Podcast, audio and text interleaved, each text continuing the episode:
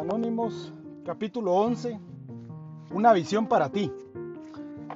Para la mayoría de la gente normal, beber significa cordialidad, compañerismo y una imaginación vivaz. Quiere decir liberación de las inquietudes, del aburrimiento y de la preocupación. Es alegre, alegre intimidad con los amigos y sentimientos de que la vida es buena pero no así para nosotros en esos últimos días de beber excesivo. Se fueron los placeres de antes, eran solo un recuerdo. Nunca pudimos recuperar los buenos momentos del pasado. Había un anhelo persistente de gozar de la vida como lo hicimos una vez y una dolorosa obsesión de que algún nuevo milagro de control nos permitiese hacerlo. Siempre había un intento más y un fracaso más. Cuanto menos nos toleraba la gente, más nos retirábamos de la sociedad, de la vida misma, al convertirnos en vasallos del rey alcohol, en temblorosos súbditos de su irracional reino. La fría bruma que es la soledad se asentaba sobre nosotros, ennegreciéndonos, ennegreciéndose cada vez más. Algunos de nosotros buscábamos lugares sórdidos, esperando encontrar compañía comprensiva y aprobación. Momentáneamente las encontrábamos. Luego venía el olvido y el terrible despertar para enfrentarse a los espantosos cuatro jinetes. Terror, aturdimiento, frustración y desesperación. Los infelices bebedores que lean estos párrafos comprenderán. De vez en cuando alguien que bebe mucho y está seco por el momento exclamará, no me hace ninguna falta el licor, me siento mejor ahora trabajo mejor y me divierto más. Como exbebedores problema que somos, esta salida nos hace sonreír. Sabemos que este amigo es como el niño que silba en la oscuridad para darse valor. Se está engañando. En sus adentros daría cualquier cosa por poder tomarse media docena de copas y salir impune con ellas. Eventualmente hará la prueba otra vez con el viejo amiguito, porque no se siente feliz con la sobriedad que tiene. No puede concebir la vida sin alcohol. Llegará el día en que no podrá concebirla sin este ni con este. Entonces conocerá como pocos la soledad. Estará en el momento de dar el salto al otro lado.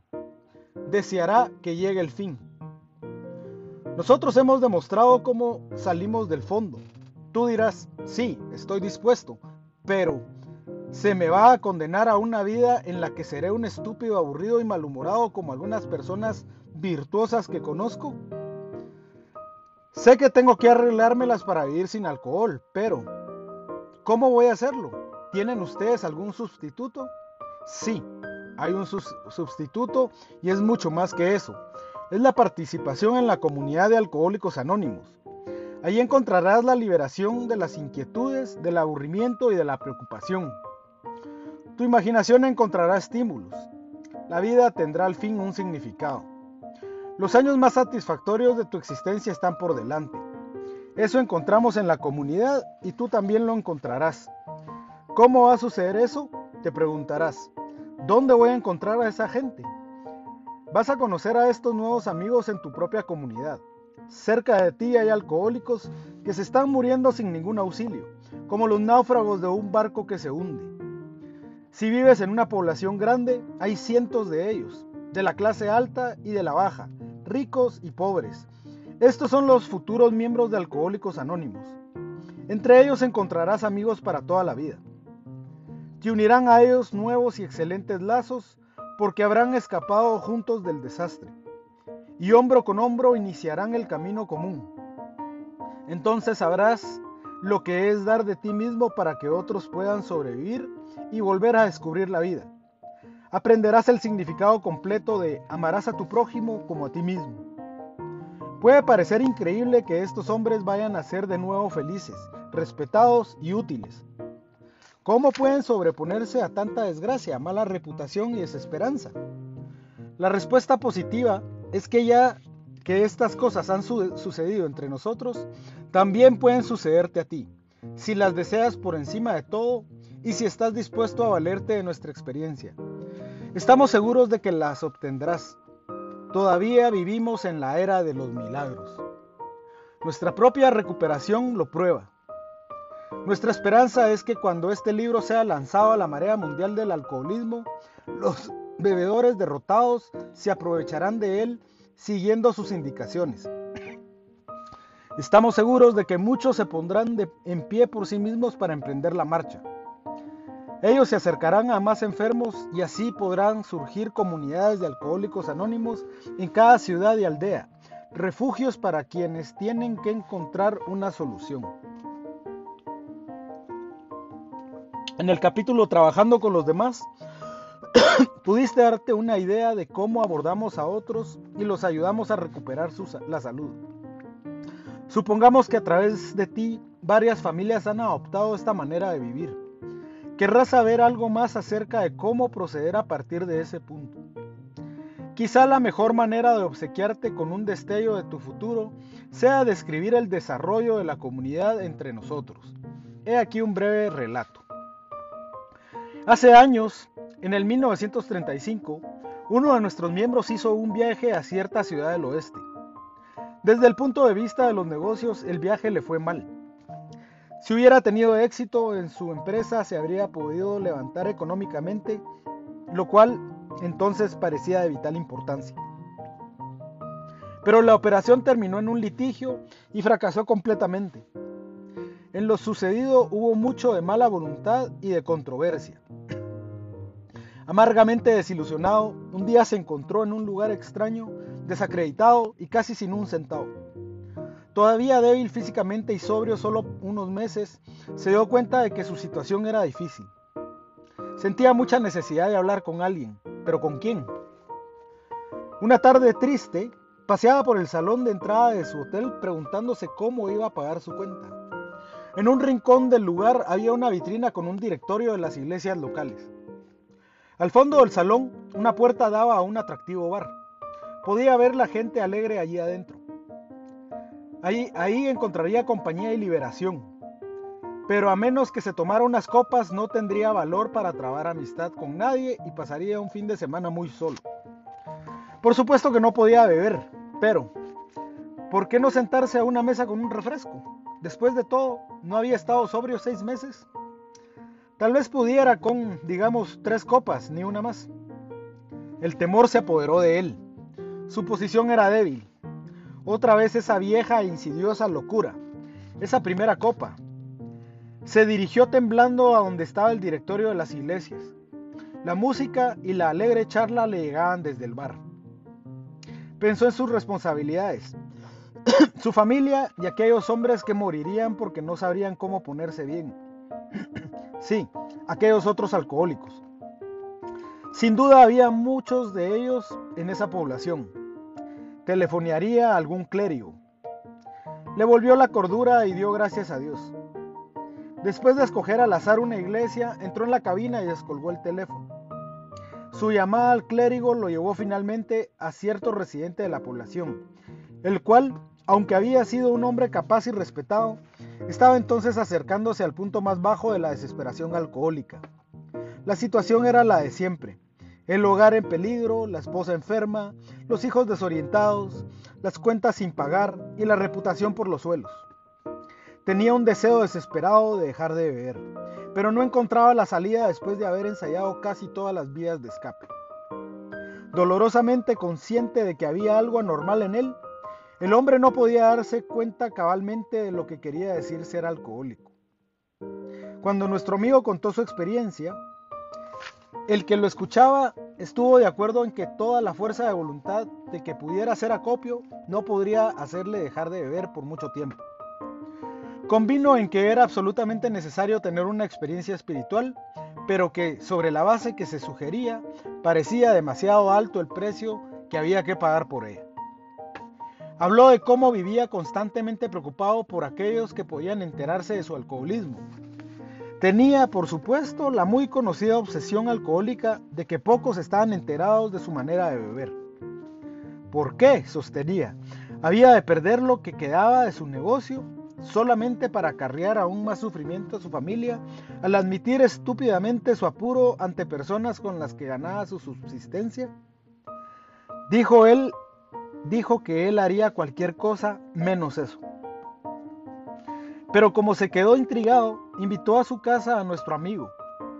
Algún tiempo después, y justamente cuando creía que estaba logrando un control en su consumo de licor, pescó una tremenda borrachera.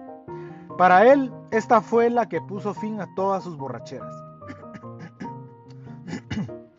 Se dio cuenta de que tendría que enfrentarse a todos sus problemas con toda sinceridad para que Dios pudiera concederle el dominio necesario. Una mañana agarró al toro por los cuernos y empezó a decirle a todos aquellos a quienes temía cuál era el mal que padecía. Se sorprendió de lo bien que fue recibido y se enteró de que muchos sabían cómo bebía. Se subió a su coche e hizo un recorrido de las personas a quienes había perjudicado. Temblaba mientras iba del uno al otro, porque eso podría significar su ruina, especialmente tratándose de alguna persona dedicada a la misma actividad que él. A medianoche regresó a casa exhausto, pero muy feliz. Desde entonces no ha bebido ni una copa. Como veremos, él significa mucho para la comunidad y las mayores cuentas pendientes de 30 años de beber excesivamente han sido saldadas con creces. Pero la vida no era fácil para los dos amigos. Se presentaban infinidad de dificultades. Ambos se dieron cuenta de que tenían que mantenerse activos espiritualmente. Un día llamaron a la directora de enfermeras de un hospital local. Le explicaron la necesidad que tenían y le preguntaron si tenían algún candidato alcohólico de primera clase. Ella contestó, sí, tenemos uno de primera. Es un individuo que acaba de golpear a dos enfermeras. Pierde la cabeza completamente cuando está bebiendo, pero es una magnífica persona cuando está sobrio, aunque ha estado aquí ocho veces en los últimos seis meses. Debo decirles que ha sido un abogado muy conocido en la ciudad, pero en estos momentos lo tenemos bien atado. Allí había un candidato, sin duda, pero por la descripción el caso no parecía muy prometedor. El, empleo de principios espirituales en tales circunstancias no se comprendía tan bien como ahora. Pero uno de los dos amigos dijo, póngalo en un cuarto privado, luego iremos a verlo. Dos días después, un futuro miembro de Alcohólicos Anónimos miraba con ojos vidriosos a los extraños sujetos sentados cerca de su cama. ¿Quiénes son ustedes y por qué estoy en este cuarto privado? Antes siempre había estado en una sala común con otros pacientes. Uno de los visitantes le dijo, le estamos dando un tratamiento para el alcoholismo. La cara del individuo demostraba a las claras una total falta de esperanza al replicar, ah, pero de nada servirá. Nada hay que pueda componerme, soy un hombre perdido. Las últimas tres veces me emborraché saliendo de aquí para ir a mi casa. Tengo miedo de salir por esa puerta. No puedo comprenderlo. Durante una hora los dos amigos estuvieron hablándole de sus experiencias. Y una y otra vez decía, ese soy yo, ese soy yo. Así veo yo. Se le explicó a aquel hombre que sufría una intoxicación aguda. Cómo ésta deteriora el organismo de un alcohólico y cómo desvía su mente. Se habló mucho sobre el estado mental que precede a la primera copa. Sí, ese soy yo, repetía el enfermo. Es mi propia imagen. Ustedes entienden esto, pero no veo de qué puede servir. Cada uno de ustedes es alguien, pero yo también lo fui, pero ahora soy un don nadie. Por lo que me dicen, sé mejor que nunca que no puedo dejar de beber.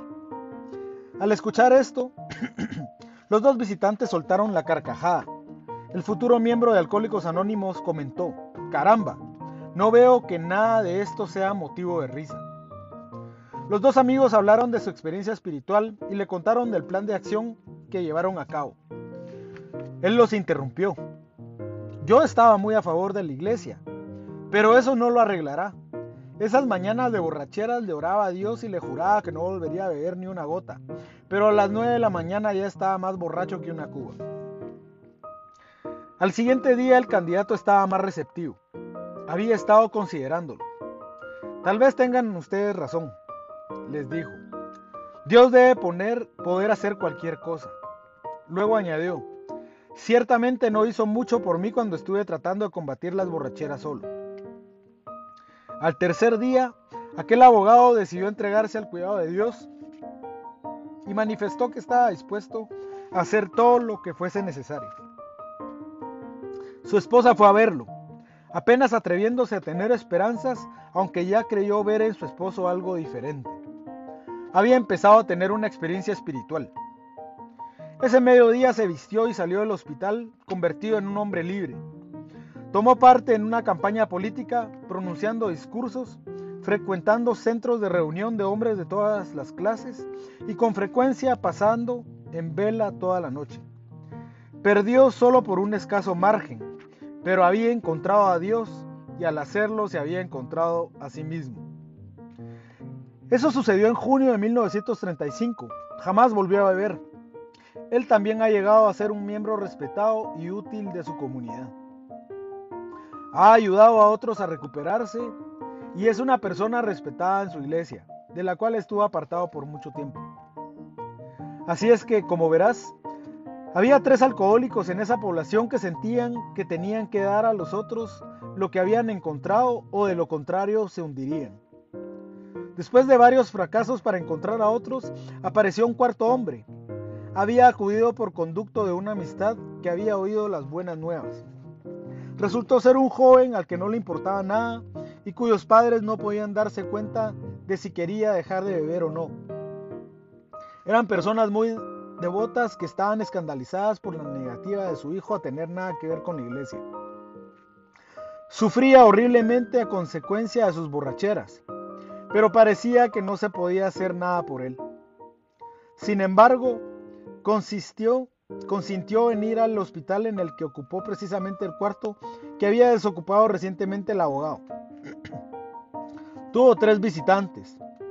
Al poco rato de oírlos dijo, la forma en que ustedes ponen la cosa espiritual tiene sentido. Estoy listo para entrar en tratos. Supongo que los viejos tenían razón después de todo. Así se sumó uno más a la comunidad. Nuestro amigo, el del incidente en el hotel donde se hospedaba, permaneció en esa ciudad durante tres meses. Cuando regresó a su casa, había dejado allí al que había conocido primero, al abogado y al despreocupado joven. Estos hombres habían encontrado algo completamente nuevo en la vida. Aunque sabían que tenían que ayudar a otros alcohólicos para permanecer sobrios, este motivo se volvió secundario. Fue superado por la felicidad que encontraron en darse a otros. Compartían sus casas y sus escasos recursos y gustosamente dedicaban sus horas libres a compañeros de fatigas. Estaban dispuestos día y noche a internar a uno nuevo en el hospital para ir a visitarlo luego. Crecieron en número. Tuvieron unos cuantos fracasos penosos, pero en esos casos se esforzaban por atraer a los familiares del individuo a una manera espiritual de vivir, aliviándose así sus preocupaciones y sufrimientos. Año y medio más tarde, estos tres habían tenido éxito con siete más. Como se veían muy a menudo, era rara la noche que no hubiese una pequeña reunión en casa de algunos de aquellos hombres y mujeres, felices por su liberación y pensando constantemente en cómo poder dar su nuevo descubrimiento al recién llegado. Además de estas reuniones informales, se volvió costumbre apartar un día a la semana para una sesión a la que podía asistir cualquiera o todos aquellos interesados en una manera de vivir espiritual. Aparte de la compañía y la sociabilidad, el objeto primordial era el de proporcionar la ocasión y el lugar para que otros llevasen sus problemas.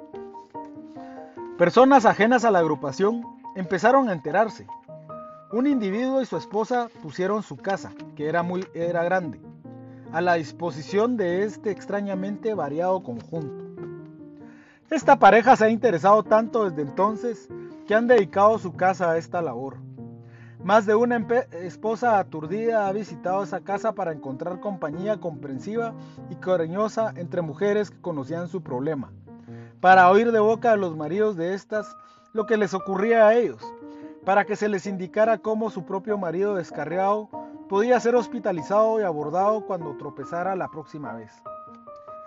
Más de un hombre, todavía ofuscado por su experiencia en el hospital, ha traspuesto el umbral de esta casa para encontrar la libertad.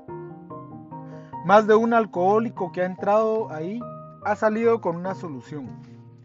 se han rendido ante esa alegre turba que se reía de sus propios infortunios y comprendía los de él. Impresionado por aquellos que lo visitaron en el hospital, capituló completamente cuando escuchó después en un cuarto de esta casa la historia de algún individuo cuya experiencia tenía mucha concordancia con la suya. La expresión en la cara de las mujeres, ese algo indefinido en los ojos de los hombres, el ambiente estimulante y conmovedor del lugar, contribuyeron a hacerle saber que había tocado por fin puerto seguro. El muy práctico enfoque de sus problemas, la ausencia de intolerancia de cualquier índole, la falta de ceremonia, la genuina democracia y la maravillosa comprensión de esa gente eran irresistibles. Él y su esposa salían de allí alborozados por la idea de lo que ahora podrían hacer por algún amigo atacado de ese mal y por su familia. Sabían que tenían muchos nuevos amigos y les parecía como si estos extraños hubiesen sido sus conocidos de siempre. Habían visto milagros y ahora uno se iba a realizar en ellos. Habían percibido la gran realidad, su amado y todopoderoso Creador. Actualmente esa casa no tiene cabida suficiente para los que la visitan semanalmente, que suman de 60, de 60 a 80 por lo general. Los alcohólicos son atraídos desde cerca y desde lejos. Familias de las poblaciones circunvecinas viajan para estar presentes. En una de las poblaciones cercanas hay 15 miembros de Alcohólicos Anónimos. Siendo esta una ciudad bastante grande, creemos que algún día su comunidad ascenderá a centenares. Pero la vida entre los alcohólicos anónimos entraña algo más que la asistencia a reuniones y visitas a los hospitales.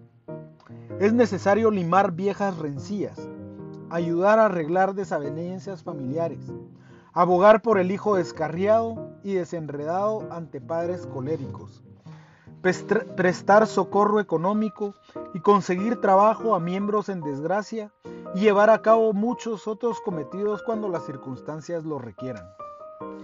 Nadie se ha desprestigiado ni se ha hundido demasiado como para no ser bienvenido entre nuestros miembros, si es que se acerca con buenas intenciones. Distinciones sociales, recelos y rivalidades son cosas que brillan por su ausencia en nuestros grupos.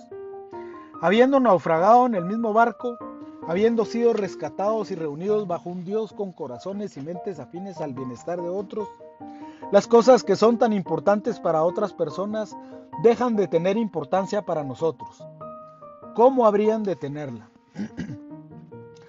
en condiciones que son solo ligeramente distintas, lo mismo está sucediendo en muchas ciudades del este. En una de estas hay un conocido hospital para el tratamiento del alcoholismo y la drogadicción. Hace seis años, uno de nuestro grupo estuvo internado ahí.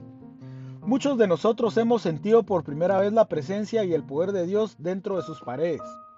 Tenemos una deuda de gratitud con el médico responsable de este establecimiento porque aunque podría perjudicar su propio trabajo, nos ha dicho de su creencia en el nuestro.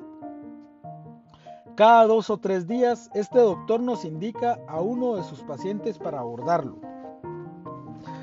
Como comprende nuestra labor, Puede hacer esto con buen ojo para seleccionar a aquellos que están deseosos y pueden recuperarse sobre una base espiritual. Muchos de nosotros, antiguos pacientes, vamos allí a ayudar. En esa ciudad también hay reuniones informales como las que hemos descrito y en las que ahora pueden verse docenas de miembros. Se traen amistades con la misma facilidad Existe la misma servicialidad del uno hacia el otro que se encuentra entre nuestros amigos del oeste. Se viaja mucho del este al oeste y prevemos un gran incremento de este útil intercambio. Tenemos la esperanza de que algún día todo alcohólico que viaje encuentre en su lugar de destino una comunidad de alcohólicos anónimos. Esto ya es verdad hasta cierto punto. Algunos de nosotros somos vendedores y viajamos, vamos de un lado a otro.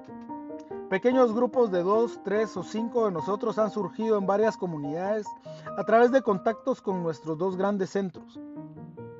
Aquellos de nosotros que viajamos acudimos a ellos cada vez que podemos. Esta costumbre nos permite echar una mano a la vez que evitar ciertas seductoras atracciones del camino, sobre las que cualquier agente de ventas puede informarte. Así crecimos y así puede sucederte a ti, aunque no seas más que un individuo con este libro en tus manos. Creemos y tenemos la esperanza de que éste contenga todo lo que necesitas para empezar. Sabemos lo que estás pensando. Te estás diciendo a ti mismo, estoy tembloroso y me siento solo. Yo no podría hacerlo, pero sí puedes. Se te olvida que acabas de encontrar una fuente de poder mucho más grande que tú mismo. Con este respaldo puedes hacer lo mismo que hemos hecho nosotros. Solo es cuestión de buena voluntad, paciencia y una labor perseverante. Conocemos a un alcohólico que vivía en una comunidad grande. Después de estar ahí apenas unas semanas, pudo darse cuenta de que en aquel lugar probablemente había un porcentaje mayor de alcohólicos que el de cualquiera otra ciudad de este país. Esto sucedía unos días antes de escribir estas palabras, año 1939. Las autoridades del lugar estaban muy preocupadas. Nuestro amigo se puso en contacto con un inminente psiquiatra que había asumido la responsabilidad de velar por la salud mental de la comunidad. Este doctor resultó ser muy capaz y estaba realmente interesado en adoptar cualquier sistema factible para poder manejar aquella situación. Por lo tanto, le preguntó a nuestro amigo cuál era la idea que tenía. Nuestro amigo procedió a explicarle, con tan buen resultado, que el doctor estuvo de acuerdo en hacer un ensayo entre sus pacientes y otros alcohólicos de una clínica que él atendía. También se hicieron arreglos con el jefe de psiquiatría de un hospital público para seleccionar otros más de entre el flujo de miseria que pasaba por esa institución.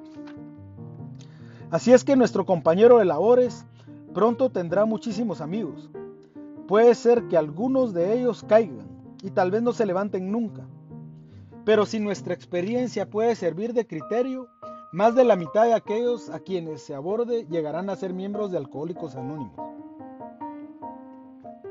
Cuando unos cuantos individuos de esa ciudad se hayan descubierto a sí mismos y hayan descubierto la alegría y ayudar a otros a encarar la vida de nuevo, no se darán tregua hasta que todos los de dicha población hayan tenido su propia oportunidad para recuperarse, si pueden y quieren hacerlo. Todavía podrías decir, pero yo no tendré la oportunidad de entrar en contacto con los que escribieron este libro. ¿Quién lo sabe? Dios será quien lo determine, así es que tienes que recordar que tu verdadera dependencia siempre recae en Él. Él te enseñará cómo formar la agrupación que anhelas. Nuestra intención al escribir este libro es que su contenido tenga un carácter de sugerencia nos damos cuenta de lo poco que sabemos. Dios constantemente nos revelará más a ti y a nosotros. Pídele a Él en tu meditación por la mañana que te inspire lo que puedes hacer ese día por el que todavía está enfermo. Recibirás la respuesta si tus propios asuntos están en orden. Pero obviamente no se puede transmitir algo que no se tiene. Ocúpate pues de que tu relación con Él ande bien y grandes acontecimientos te sucederán a ti y a infinidad de otros. Esta es para nosotros la gran realidad. Entrégate a Dios tal como tú lo concibes. Admite tus faltas ante Él y ante tus semejantes. Limpia de escombros tu pasado. Da con largueza de lo que has encontrado y únete a nosotros. Estaremos contigo en la fraternidad del Espíritu y seguramente te encontrarás con algunos de nosotros cuando vayas por el camino del destino feliz. Que Dios te bendiga y conserve hasta entonces.